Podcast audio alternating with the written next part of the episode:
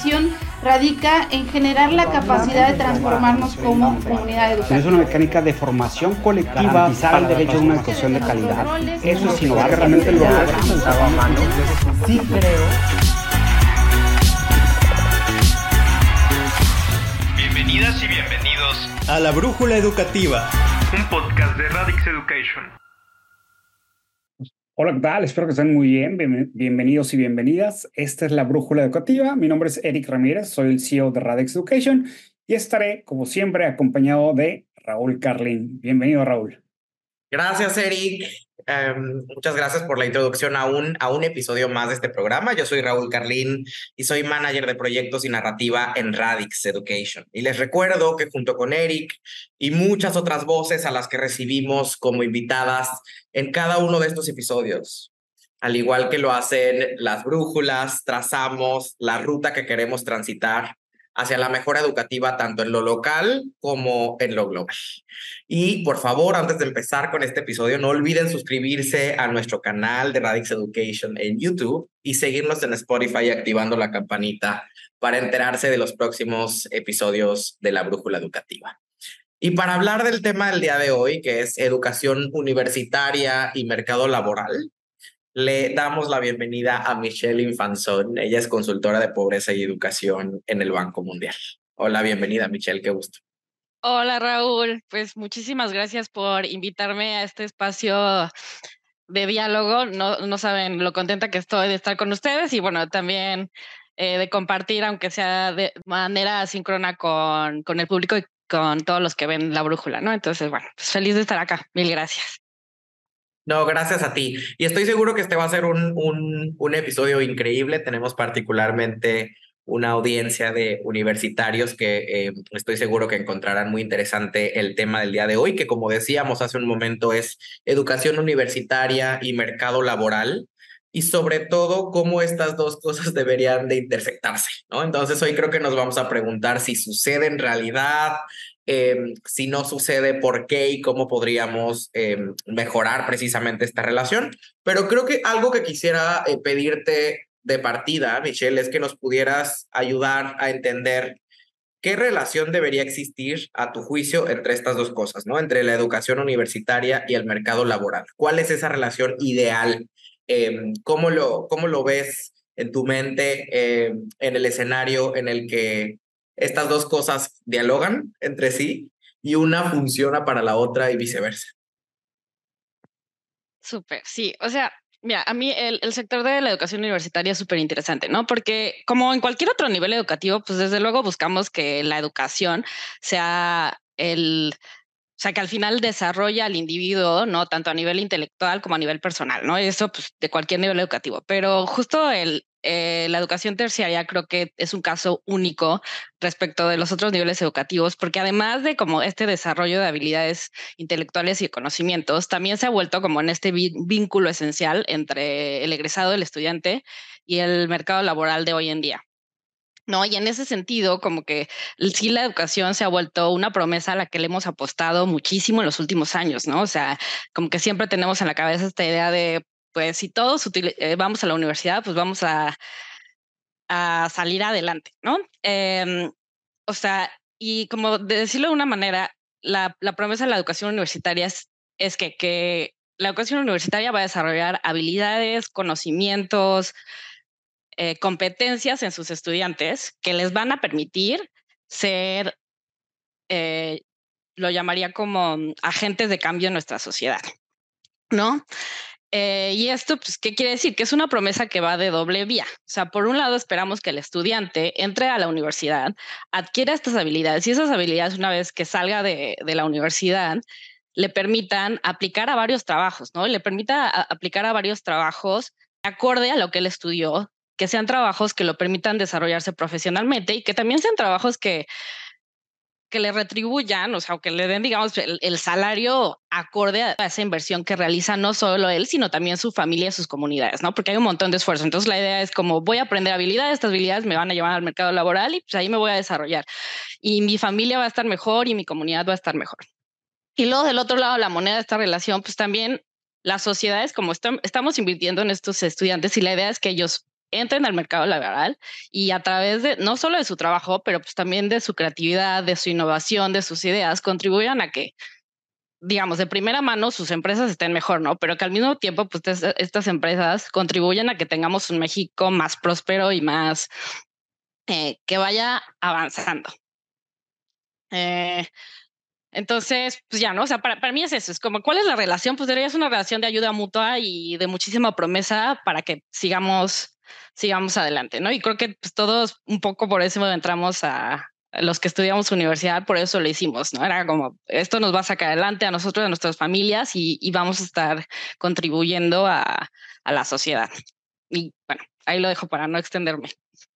Sí, no, totalmente, ¿no? Creo que algo que eh, rescato de, de, este primer comentario que nos hace Michelle es la palabra promesa, ¿no? Que es una, es una palabra linda. Eh, pero que, que nos habla de eso, de una suerte de, de una de aspiración, ¿no? Eso ha sido eh, en México la educación universitaria, el nivel superior en el sistema educativo en general, eh, la promesa de, de una posible movilidad social, ¿no? De, del progreso de los ciudadanos, que salten eh, de, un estrato, de un estrato social a otro, eh, del acceso a ciertos derechos que desafortunadamente están digamos, blindados para las personas que eh, se gradúan de una licenciatura y demás.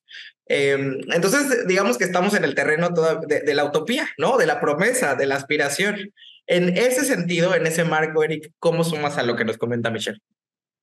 Eh, creo que también hay que rescatar y algo que dijo Michelle, cosa que es muy importante, ¿no? Esta parte del crecimiento personal y el mercado laboral. Tú como individuo creces cosa profesionalmente, personalmente también, para entrar a un mercado laboral, sea de diferentes formas, ¿no? Por, por una parte, pudiendo ser empleado, pero también ser creador de repente de empleos, ser creador de, de diferentes eh, líderes en diferentes campos que puedes también ayudar al contexto de México a desarrollarse, ¿no? Eh, sí, eh, esta conexión entre conocimientos teóricos que también incorporen habilidades prácticas y competencias digitales, yo creo que es importante comenzarlo a ver que no solamente la universidad está empujando conocimientos, sino también esos cuatro años y medio desarrollan ciertas habilidades que de otra forma sería complicado el poderlas desarrollar solamente entrando al mundo, al mundo, laboral de forma inmediata, que es uno de los plus que de repente, y ahorita lo podemos discutir un poco más, porque sí, sí es interesante cómo se está transformando la educación universitaria, ¿no? Cómo vemos si realmente estos cuatro años y medio siguen siendo relevantes o no. Yo creo que ahorita Michelle conocerá algo que, que, que, que, me encantaría que pudieras contestar y ayudarnos a pensar en diferentes ideas y cómo esto está generando una mecánica de, para muchas universidades de transformación. Eh, platicaba con, con una chica la semana pasada, con un estudiante, y ella me contaba eh, que en cierta forma, cuántas clases lleva de forma digital, de forma presencial, prácticas profesionales, y cosas que hace 10, 15 años eran completamente, creo que no existían tanto en, la parte universitaria, ¿no? Entonces sí es importante ver que también las, las universidades están viendo cómo se transforman, eh, aún con, con muchos candados en, en, en, ciertas cosas como que muy fuertes, pero creo que hay, eh, creo que la educación superior en México está en un momento de cambio significativo, se está tratando de adaptar, pero todavía no sabe cómo, cómo salir, cómo sacar la cabeza para ver con qué, monstruo nuevo va a ser la educación universitaria este, y cómo va a fomentar esta parte, la, en cierta forma, la innovación, el emprendimiento, la responsabilidad social. ¿no? Este, y finalmente, también algo que Michelle comenta y que no lo, no lo quiero dejar como pasar, es esta parte de responsabilidad social, eh, cómo alguien que llega al, sector universitario, alguien que se graduó de la universidad, en México es cerca del 18%, cómo puede ayudar a generar cosa, una cuestión social y un desarrollo dentro de México, ¿no? Es algo muy importante. Pues vamos a estar discutiendo aquí con Michelle y estoy feliz de tenerte por acá. Interesante. La verdad es que eh, me quedo pensando de bote pronto eh, dos, dos ideas que subrayo, ¿no? Un poco Michelle que nos hablaba, como les decía hace un momento, de la aspiración, eh, de la promesa. Y por otro lado, Eric eh, pone sobre la mesa una idea que comparto, ¿no? Que es eh, cómo la educación superior, eh, digamos, la vemos que no termina de encontrar su lugar e, y utiliza esta analogía del monstruo que está intentando asomar la cabeza y, más, y mostrarse como se va a ver muy probablemente en los siguientes años en un entorno de cambio y de mucha incertidumbre, de mucha evolución. Em, entonces, en ese sentido, nos quedamos con un poco la relación que la educación universitaria y el mercado laboral deberían tener. Vamos a ir avanzando en un momento más a la que tienen, que creo que es un poco más, eh, más pesimista en el análisis, pero por ahora quiero invitarles a que vayamos a nuestra sección Dos mentiras, una verdad. Dos mentiras, una verdad. Y en esta sección la dinámica es la siguiente. A continuación haré una pregunta que tiene tres posibles respuestas.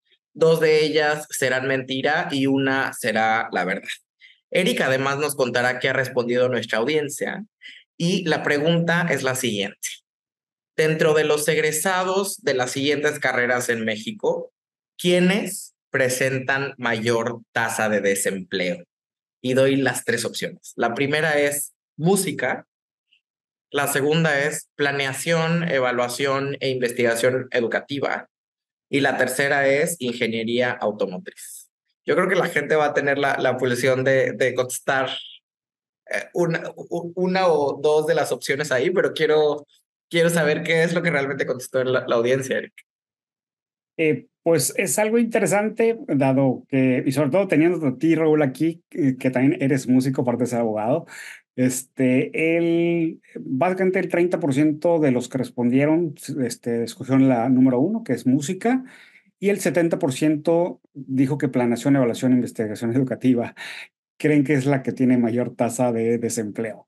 ¿No? Este, el 70%. Este, ingeniería automotriz, todo el mundo dijo que no, que está salvo. Entonces, vamos a ver, Raúl, cuál es la verdad.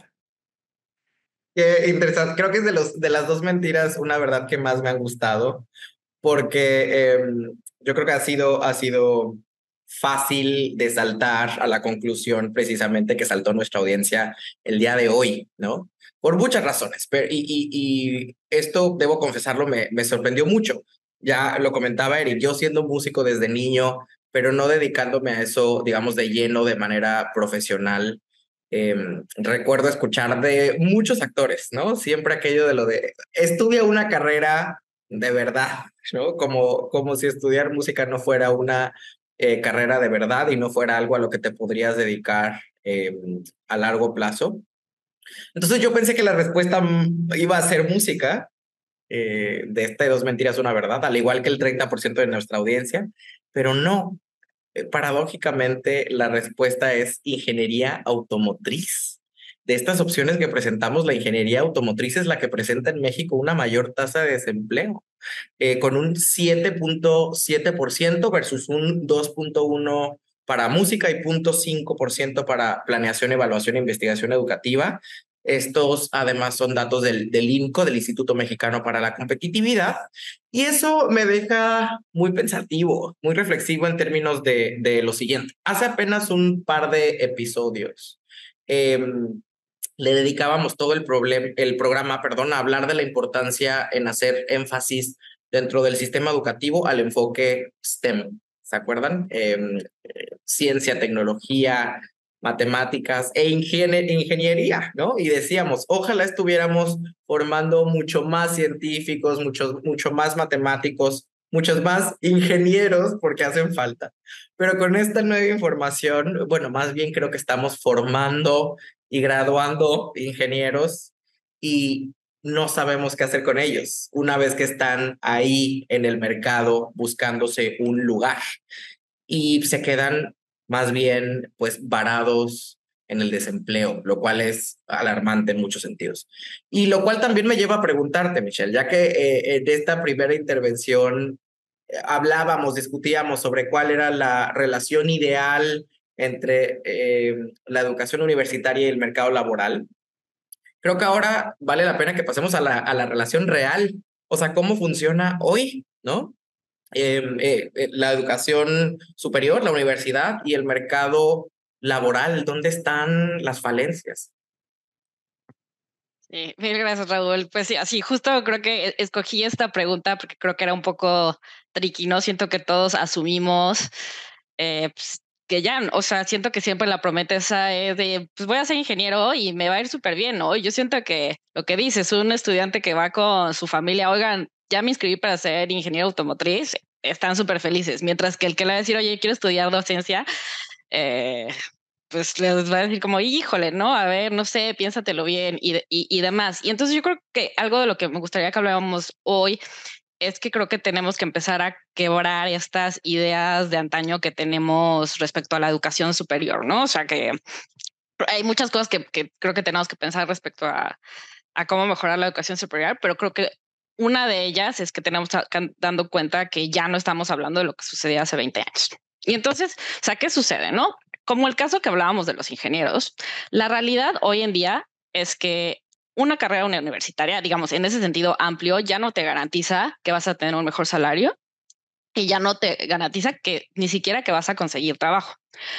Eh, o sea, los datos lo que muestran es que los últimos 10, 15 años las condiciones laborales de los egresados universitarios han caído significativamente y que además la brecha salarial, o más bien la prima salarial, no como que lo que gana extra un estudiante un egresado de educación terciaria respecto a alguien de educación secundaria o primaria, sigue siendo más alto, pero ya no es tan alto como era antes, ¿no? O sea, ya, ya no es esta súper, súper subida en el escalafón, sigue siendo una subida. Y, y ahí tal vez importante decir, o sea, sí sigue siendo súper clave eh, estudiar la universidad, en el sentido de que por definición, eh, en promedio, quien estudia una carrera universitaria va a ganar más, va a tener eh, un mejor salario, va a tener más acceso al mercado formal de trabajo, va a tener mejores condiciones laborales en sentido amplio. Así que ojo que no le estoy diciendo absolutamente a nadie que no, que no estudie la universidad, porque a mí sin duda me cambió la vida en muchos sentidos más allá del, del sentido laboral. O sea, creo que sigue siendo clave pero sí creo que eh, creo que tenemos que tener súper claro eh, que estas relaciones ideales de las que habíamos hablado entre educación y mercado laboral son mucho más endebles de, de lo, que, de lo que creemos, ¿no? Y déjenme acá, les, les quiero compartir datos de dos datos y que, que, son, que suenan súper contradictorios. O sea, del lado de la, de la demanda por trabajo o de, digamos, del egresado, el estudiante, tenemos datos bien difíciles, ¿no? O sea, de un lado sabemos que los egresados jóvenes, o sea, el grupo que está entre los 25 y los 34 años, tiene una tasa de desempleo de 6.4%. Tal vez no suena muy alto, pero este es el doble del promedio nacional, ¿no? O sea, el, el egresado de educación universitaria tiene una tasa de desempleo bastante alta comparado con sus contrapartes eh, que son un poco más grandes. Esa tasa ha aumentado un montón en los últimos 10 años. Luego, además de los egresados, tenemos un porcentaje altísimo de egresados que no participan en el mercado laboral, que es cerca del 14%. Dentro de ese grupo hay algunos que, digamos, no están en el mercado laboral por razones válidas, ¿no? En el sentido que tal vez están continuando sus estudios, tal vez decidieron ser madres o padres de familia de tiempo completo, o tal vez tienen alguna disabilidad que como que los limita a, entrar en el mercado laboral. Pero lo cierto es que igual dentro de ese grupo hay un 20% que ni siquiera intenta entrar al mercado laboral. Y cuando les preguntan por qué no intentan entrar al mercado laboral, eh, la respuesta es que están seguros que no van a poder, poder conseguir un trabajo o que si consiguen un trabajo no va a ser un trabajo adecuado. Y luego nos vamos a los que sí están trabajando de los que sí están trabajando, el 30% están en el mercado informal. Y luego de esos, la mitad, no, y dentro de todos los que están empleados, el 50% está en empleos que no les requieren tener una educación universitaria. O sea, le dedicaron tres, cuatro años a estar estudiando y acaban trabajando en puestos de trabajo que ni siquiera les, les, les están pidiendo que tengan una educación universitaria. Eh, y, para, y ya, no, quisiera aburrirlo con, aburrirlos con datos aquí, pero también si vemos datos de, digamos, los beneficios laborales que tienen, es horrible. Solo uno de cada tres tiene acceso a, la salud. Solo dos de cada diez tienen vacaciones pagadas. Solo el 20% tiene un contrato laboral, ¿no? O sea, tiene como cierta estabilidad en, en que su trabajo va a continuar. Y entonces ahí vemos como que el, el, mercado, la, el panorama de un egresado de universidad no suena nada bien. Y luego del otro lado de la moneda, cuando se recolectan datos con los empleadores en México, cerca del 80% dice que no consigue los trabajadores que necesita para sus empresas. Que sobre todo dentro de sectores que además son sectores clave porque ayudan mucho al desarrollo económico, como eh, puede ser la minería, industria en general, construcción, te, dicen que no les es súper difícil. Y dentro de las cosas que mencionan por qué no les es difícil encontrar a, egresados para, para trabajar en, en, sus empresas, es que tienen expectativas salariales, que el egresado tiene expectativas salariales muy altas, que no tiene experiencia laboral que no tiene las habilidades profesionales básicas, ni siquiera las habilidades técnicas que se requieren, ¿no? Sino habilidades más, digamos, pues sí, de, lo que implica ser un profesionista universitario. Eh, y entonces, Short story long, eh, tenemos un, digamos, esta conexión en el mercado laboral está, no está conectada, está totalmente desconectada. Cada quien está por su lado, ¿no? Los chicos no encuentran trabajo y las empresas no encuentran quién trabaja en las empresas. Y entonces uno se pregunta, bueno, y pues todo esto, que estamos invirtiendo, eh, ¿dónde está, no? entonces, pues ahí, lo, dejo abierto y ahorita podemos seguir en el por qué. Sí, sí, no, totalmente. Em, y un poco eh, uno, uno se preguntaría ese por qué, ¿no? Al, mismo tiempo en que ves que, digamos, de ambos lados, em, digamos, hay demanda, pero creo que lo que no se, lo que, lo que no logramos cuajar es la oferta, ¿no? O sea, ¿qué, qué es, lo que, qué, es lo que necesitamos em, estar haciendo en las universidades para formar a los estudiantes em, que, está que, que, está demandando el mercado y viceversa, ¿no? Y, un poco para, para sumar a lo que Mitch, lo que Mitch decía, eh, pues bueno, rescato que básicamente eso, el sistema educativo en el nivel superior simplemente no está dialogando con el mercado laboral y viceversa. Y sin embargo, voy, quiero colocar un matiz a esto que acabo de decir, porque eh, tú también lo subrayas, Michelle. No hay un mercado laboral, o sea, no, no es una cosa monolítica, ¿no es cierto? Eh, y quiero compartir los datos más recientes de, de mediado de este año de la encuesta nacional de ocupación y empleo, la ENOE, que nos dice que poco más de 32 eh, millones de personas se encuentran en condiciones de informalidad laboral. Em, y sí, o sea, quiero decir que es el 55% eh, de, de los trabajadores. O sea, más de la mitad de los trabajadores en México trabajan, se ocupan en el sector informal, con todo lo que eso implica, ¿no? O sea, con, con todo que, eh, eh, lo que implica en términos de cómo están desprovistos de, de derechos laborales que significarían en cierta medida, pues precisamente eh, la concreción de esa promesa de movilidad social a la que hablamos, ¿no? porque no puede haber promesa de movilidad social si un trabajador trabaja en el sector informal, pero solo percibe un sueldo que le alcanza para subsistir, ¿no? O sea, que le alcanza para, apenas para la subsistencia, ¿no? Y que no le da acceso, por ejemplo, a servicios de salud, eh, a servicios de, eh, eh, de educación pública, vacaciones remuneradas, etcétera. Todo esto que te va, acceso a créditos, todo lo que te va permitiendo generar, digamos, una clase media, ¿no? que, seas un país de clases medias. Em, y, además, bueno, yo estoy ah, enfocándome a los trabajadores que, trabajan en el sector informal, pero muchos de esos 45% que sí trabaja en el em, sector formal y que son jóvenes universitarios, trabajan en el sector formal, pero tú nos lo acabas de decir, no cuentan necesariamente tampoco con acceso a salud, a eh, vacaciones remuneradas, un contrato escrito. Entonces, también hay algo que atender a nivel estructural dentro del mercado eh, laboral para garantizar, digamos, un piso parejo, acceso a derechos. Eh, sobre esto quiero hacer una rápida recomendación a un, a un texto reciente que yo creo que se va a estar enseñando en las universidades eh, mexicanas, es un texto publicado ahora en agosto en Nexos, se llama ¿Qué falló? ¿Qué sigue? México 1990-2023 de Santiago Levy y Luis Felipe López Calva, que explican ¿no? muy bien cómo además el, eh, cómo está configurado el mercado laboral en México no solo tiene un efecto negativo sobre los trabajadores en México, sino un efecto a nivel micro y macroeconómico. O sea, creo que explica de muchas maneras por qué México no es más productivo, más competitivo, por qué su economía no crece al nivel y a la velocidad que podría y debería. Entonces, ahí también dejo esa recomendación. Pero quiero sumar otro componente a la conversación que estoy seguro que Eric, Eric nos va a hablar eh, sobre esto porque sé que es uno de sus temas de mayor interés. Eh, y es el que también Michelle asomaba hace un momento, el tema de la educación, el empleo y la tecnología, ¿no? Que parecería ser algo que tampoco estamos poniendo mucho sobre la mesa en nuestras conversaciones sobre esto.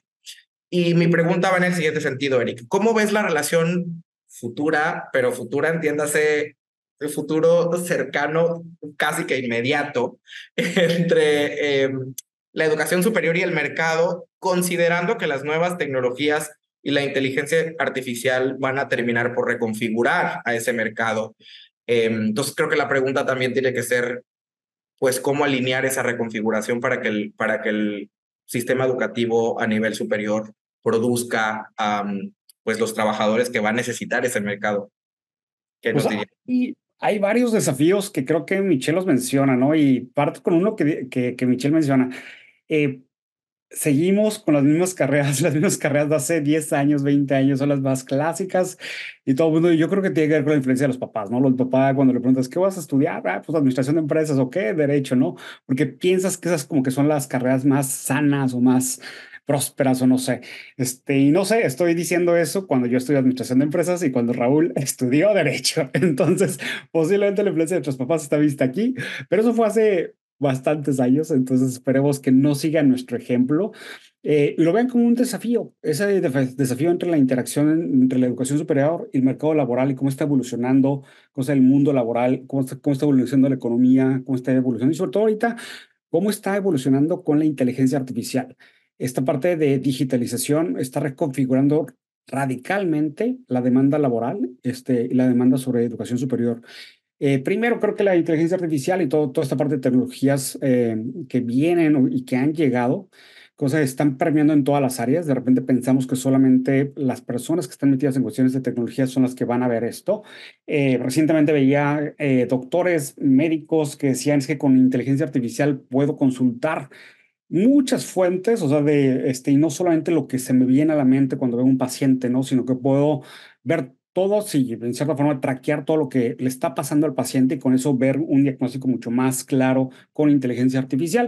Entonces, cuando un médico mete, imagínate que, que de repente llegaras tú a un consultorio y que el médico te va a hacer todo tu análisis con inteligencia artificial, con que dices cuándo hubiese pasado o antes, ¿no? O imagínate en un pueblito, que va alguien a un pueblito y de repente que en lugar de ser curandero, utilice su computadora y metiera absolutamente todo. ¿Cómo te daría, no? Entonces ahí está el, el, el desafío de cómo la inteligencia artificial va a llegar a muchas, muchas carreras. Eh, es importante, sobre todo en tu carrera, cosas, si tú dices, no, en la mía no va, no va, no va a entrar, sí va a entrar sí va a entrar. Entonces, por eso tenemos que hacer una mecánica de adaptación y anticipación. ¿Cómo está cambiando el mercado laboral? Este, para ver cómo, cómo tenemos que, que, en cierta forma, crear nuevos programas que sean totalmente interdisciplinarios, ¿no? Este, de repente creamos programas muy sesgados y muy apretados, no vas a ser contador. Entonces, de ahí, de los libros, y si no eres contador, cosa, y ya no llevas contabilidad, ya, ya, ya valiste, creo que tenemos que pensar en programas que de repente te permitan actuar en muchas áreas, cosas o en muchas eh, eh, formas de, de, incorporarte al mercado laboral y no solamente en uno, ¿no? que también Michelle lo comentaba, eh, de los chicos este, que no entran al mercado laboral, de repente dicen, es que yo estudié cosas este, para ser contador y pues ya no hay. Este, bueno, pero puedes hacer muchas otras cosas, ¿no? Pero yo estudié cosas, este, no sé, la ley de tributación y estudié Hacienda y no, no, puedes hacer más cosas, ¿no? Entonces, por eso también es importante, ¿no? El, el, ver que la tecnología, la educación, no solamente es entregar conocimientos, sino desarrollar, este, en cierta forma, diferentes herramientas digitales, ¿no? Con tecnología, inteligencia artificial, creo que algo que podemos hacer eh, con los estudiantes y creo que va a pasar más y más esta, esta mecánica de simulación de, de entornos laborales para que veas cómo en cierta forma tu mente, tus, tu experiencia puede irse a trabajar o puede irse a colaborar eh, en muchas, muchas formas, ¿no? Eh, creo que la inteligencia artificial va a permitir una mecánica de, personalizar el aprendizaje para maximizar tu aprendizaje y, el entendimiento de conocimientos para otras cosas, ¿no? Eh, creo que también las universidades se tienen que enfocar por completo en esta parte de eh, lo que decimos las habilidades blandas, ¿no? La creatividad, la resolución de problemas complejos, la inteligencia emocional, la adaptabilidad, creo que se están volviendo vitales para todo esto, ¿no? Y finalmente, regreso a lo que dice Michelle, no solamente es estudiar en la universidad para conseguir un empleo, también puedes crear tu propio empleo, también puedes ser emprendedor, este, ve la innovación, ver qué, puede, este, puedes crear. Solamente les doy un dato que este, recién salió este ChatGPT y todo lo que hemos visto. En seis meses se habían creado más de mil empresas dedicadas a inteligencia artificial, al menos en los Estados Unidos, donde tengo, tengo mucho contacto, ¿no? si eso está pasando por acá, por Estados Unidos, creo que puede pasar en México, pero tenemos que hacer esa mecánica de conexión mental. Bueno, pues ahí, ahí va. Eh, déjenme, déjenme ponerlo en estos términos, porque creo que también en México luego no nos atrevemos a soñar, pero ahí va un mensaje a todos los eh, preparatorianos universitarios en México, por favor, eh, salgan e innoven y sean esas personas que compitan con, con las nuevas empresas de inteligencia artificial en Estados Unidos em, de América. Si no, creo que vamos a seguir precisamente reproduciendo, digamos, este ciclo de baja productividad, baja competitividad de la que hablábamos hace un momento. Pero vamos a la recomendación del día y regresamos. Conoce el informe sobre el futuro del empleo 2023 del Foro Económico Mundial. Este informe explora cómo las tendencias socioeconómicas y tecnológicas actuales configurarán el lugar de trabajo del futuro y cómo evolucionarán los puestos de trabajo y las competencias laborales en los próximos cinco años. Ingresa a es.wiforum.org para conocer todos los detalles sobre este informe. Pido la palabra. Y bien, ya estamos de vuelta en nuestro programa y con esta sección que nos encanta tanto, que se llama Pido la palabra, la cual explico. Esta sección, acuérdense que pone sobre la mesa una pregunta que representa una situación hipotética que, nos invita a la acción, ¿no? A dar solución a la problemática principal del episodio. Y la pregunta para el Pido la palabra del día de hoy es la siguiente. Imagina que pudieras viajar en el tiempo Em, y hablar con tu yo de 17, 18 años en, en su último año de preparatoria. ¿Qué consejo, recomendación o información le darías respecto a cómo elegir o iniciar su carrera profesional? Y sé, Eric, que aquí nuestra audiencia también contesta este pido la palabra. Cuéntanos qué nos dice. Pues hay muchas, muchas muy buenas ideas. Eh, tenemos a Mansa Manzarrón Ricardo, él nos comparte que si tu pasión es bailar, pues estudia y cosas, sigue tu pasión de ser un bailarín profesional. El arte también paga muy bien cuando de repente le metes la pasión y, el estudio. Eh, Mer dice, bueno, sí, sí, sí es cierto, pero también no solamente el gusto, sino también lo que también es funcional y lo que está pasando en tu entorno, pues, este, qué está funcionando para tu mundo. Jess Aragón nos comparte ella que muchos caminos te pueden acercar a, a, lo que es tu sueño. Entonces, no solamente como lo que comentábamos hace rato, ¿no? Que una, una carrera no, no te tiene que limitar, sino te tiene que abrir la mente para estar en muchos senderos. Katy Morab dice que este, tu pasión con este, es lo que más te debe de mover. Eh, tus gustos, Evelyn menciona, este, Evelyn 1604 menciona que es la base de tus gustos y tus conocimientos para elegir la profesión que lo puedas también disfrutar, que no solamente no estudies y no lo disfrutes, que les pasa, y creo que muchos, este, he tenido muchas personas que estudiaron algo y que no les gustó y que era por, o sea, porque pensaban que el mercado laboral lo quería, pero ellos no querían. Eh, Ruby Celia Luis comenta que elijas estudiar lo, también lo que te apasione, eh, también viendo tus fortalezas y habilidades y así poder decidir. Eh, Adventure Bruns nos comparte que él recomendaría es la primera de muchas decisiones profesionales, no tengas miedo a equivocarte y pues si la primera carrera no te deja, haz una certificación, haz, otra cosa, haz una maestría completamente diferente. Eh, pero pues bueno, los invitamos a participar en las dinámicas a través de nuestra cuenta de Instagram, arroba Radix Education. Eh, realmente queremos escucharlos para estar discutiendo aquí con ustedes todo esto. Muchas gracias, Eric, y muchas gracias a nuestra audiencia. Y me encanta esto que dice Adventure Bruns.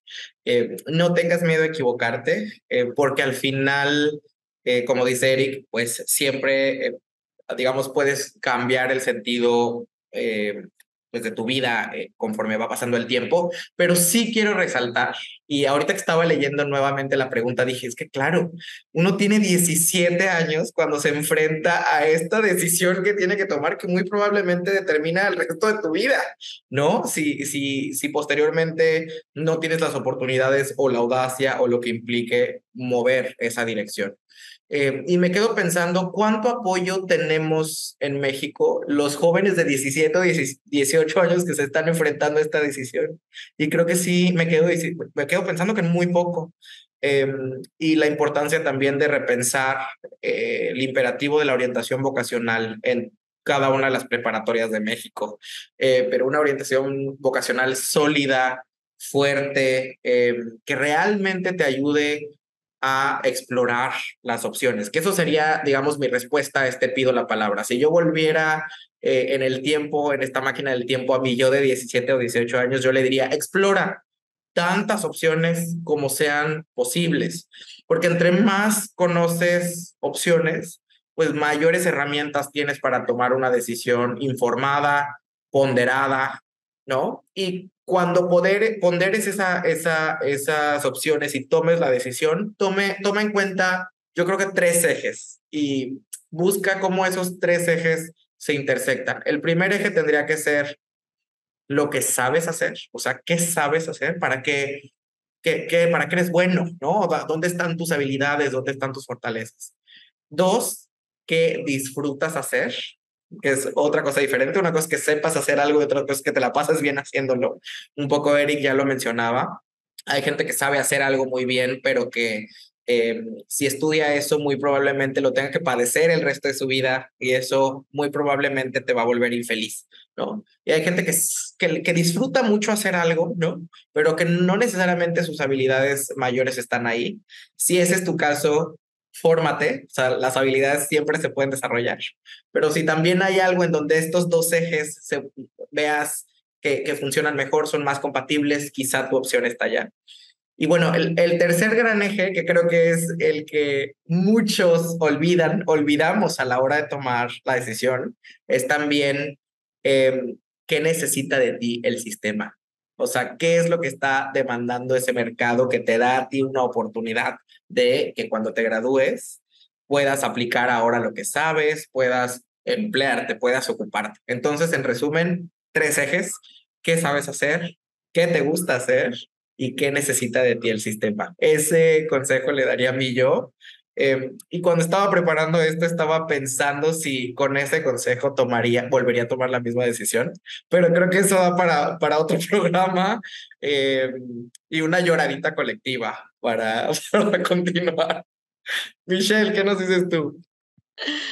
Ay, muchas gracias, Raúl. O sea, yo creo que lo primero que, que me diría es que tengo que entender que si bien el mercado universitario medio nos vende esta idea de que todo está en cajitas, ¿no? Es como o eres abogado o eres economista o eres ingeniero o no sé qué, y que ahí te queda así que un poco la estructura eh, de los programas está diseñada así. En el fondo, el mercado laboral no tiene esas cajitas, ¿no? O sea, si, si nosotros vemos las carreras que hoy en día están en boga, o más bien los puestos de trabajo que hoy existían, ¿no? No es algo así como el 60% no existían hace dos años y, y va a ser igual de cierto en tres años, ¿no? Y entonces como que si uno se queda con esta idea de tengo que escoger una carrera que está así cuadradita, pues en el futuro uno se, ¿no? Set up for, for failure, o sea, eh, entonces lo que me diría es como más allá de pensar, no, sí, buenísimo que pienses que te gusta, ¿no? Pero cuando piensas que te gusta en un sentido amplio, ¿no? No solo decir, ah, pues me gusta viajar, entonces turismo. No es, ¿por qué me gusta viajar? ¿Qué me gusta viajar? Ah, pues la verdad es que me gusta con, conocer otras sociedades, ¿no? Me gusta experimentar,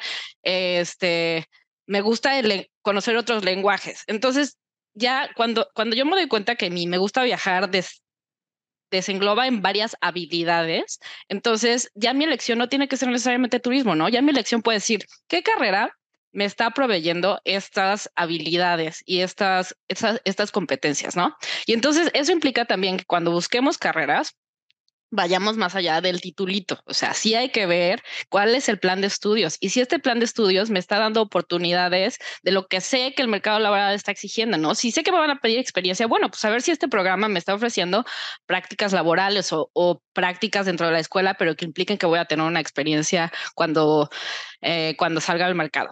La otra em, recomendación que me haría es que uno no sabe lo que le gusta hasta que lo hace, ¿no? Y entonces como de repente está bueno de la puede ser maneras muy sencillas, pero hacer eh, explorar. O sea, si yo digo que quiero ser contador, pues escríbele a tu primo el contador y dile, oye, puedo pasar un día contigo en el trabajo para que en verdad estés consciente de qué es a lo que, a lo que te estás metiendo, ¿no? E incluso si uno dice, no, pues a mí la biología no me gusta nada, bueno, nada pierdes hablando con alguien que es biólogo y saber cómo le está yendo y cuáles son sus perspectivas a futuro.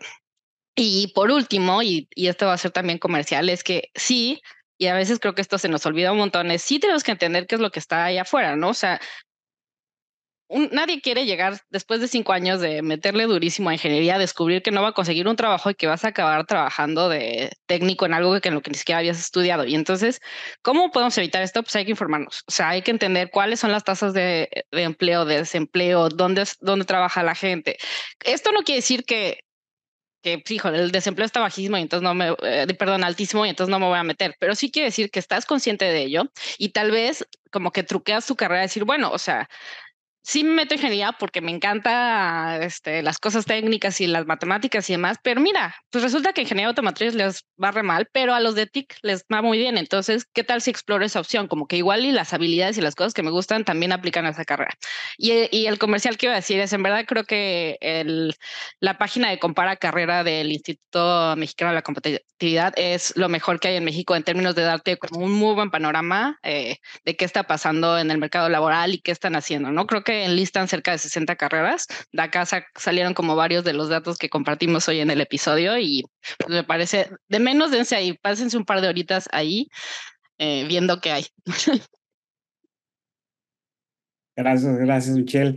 Pues bueno, hay, hay, hay, tarea para todos los papás, en cierta forma, que les pongan la página de Linko a sus hijos y que en conjunto también lo, lo, lo puedan checar de repente un papá este, quiere que siga la, tradición de que todos han sido doctores y que entonces todos los hijos tienen que ser doctores, ¿no? O tienen que ver, venir la, la cadenita, ¿no? Entonces sí es importante ver cómo está evolucionando el mercado laboral, como lo cuenta Michelle. Eh, los invito a que vuelvan a escuchar este, todo, todo lo que hablamos, o sea, todas las estadísticas y las referencias que estuvieron sacando Michelle y Raúl. Eh, lo siento muy importante y es un paso muy importante, ¿no? Hay decisiones que se toman a los 17, 18 años y que te van a marcar de por vida vale la pena eh, volver a escuchar este episodio otra vez este, y tomarte la pausa, ¿no? Y pues bueno, y si te equivocas, pues no, vuelve a estudiar otra cosa, hay certificaciones cortas, hay bootcamps, hay, hay muchas, muchas cosas. Y pues bueno, muchísimas gracias Michelle por estar con nosotros el día de hoy, muchísimas gracias Raúl, yo soy Eric Ramírez, muchísimas gracias por estar con nosotros. Gracias, Eric. Y yo soy Raúl Carlini. Este ha sido un episodio más de la Brújula Educativa, un espacio de ustedes para ustedes. Muchísimas gracias, Michelle. Em, espero que te la hayas pasado bien y que vuelvas pronto. Muchísimas gracias a ambos. Me la pasé increíble, feliz de volver a, retomar estos diálogos porque, pues, como, decimos, no es un diálogo que, que no se va a acabar. Tenemos que seguir pensando en eso y a ver hacia dónde nos lleva esta brújula. Hay mucho por compartir. Gracias, Michelle. Hasta la próxima. Visita nuestro sitio web www.radixeducation.com y síguenos en nuestras redes sociales como Radix Education.